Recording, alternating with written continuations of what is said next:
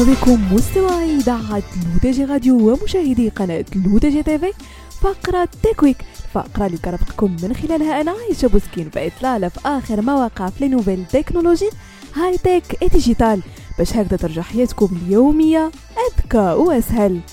وبداية مستمعينا مع مؤتمر مطوري جوجل I/O 2023 والذي كشفت فيها الشركة عن مجموعة من المستجدات أبرزها تلك المتعلقة بميزات الذكاء الصناعي.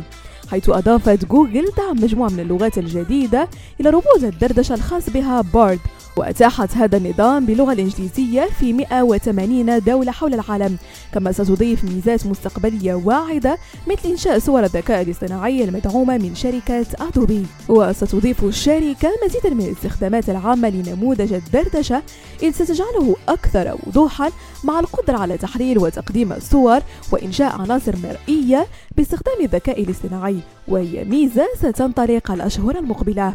وكشفت الشركة أيضا عن ميزة يطلق عليها اسم Magic Editor والتي تستخدم الذكاء الاصطناعي للسماح للمستخدمين بإجراء تعديلات كبيرة على الصورة بدون أدوات احترافية.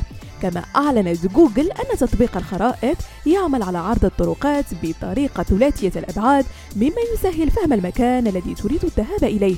وتم الإعلان عنها باسم Immersive View. هاتف Pixel Fold القابل للطي كان من بين أبرز ما جاء به مؤتمر جوجل حيث ظهر بمقاس 5.8 بوصات وبمقاس جهاز لوحي 7.6 بوصات عندما يفتح ويضم معالج جوجل Tensor بمفصلة أكثر مثانة بالهواتف القابلة للطي.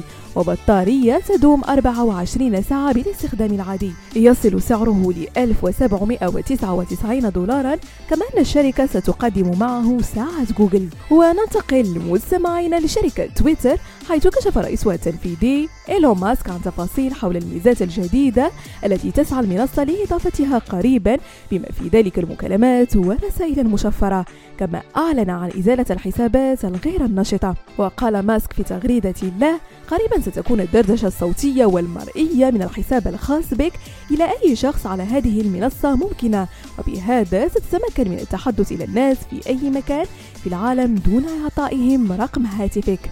بهذا مستمعينا كنكون وصلنا لنهاية فقرة Tech Week نضرب لكم موعد la semaine prochaine كاملة على تردداتكم الرقمية L'ODJ Radio وكذلك على قناتكم لو دي جي تيفي.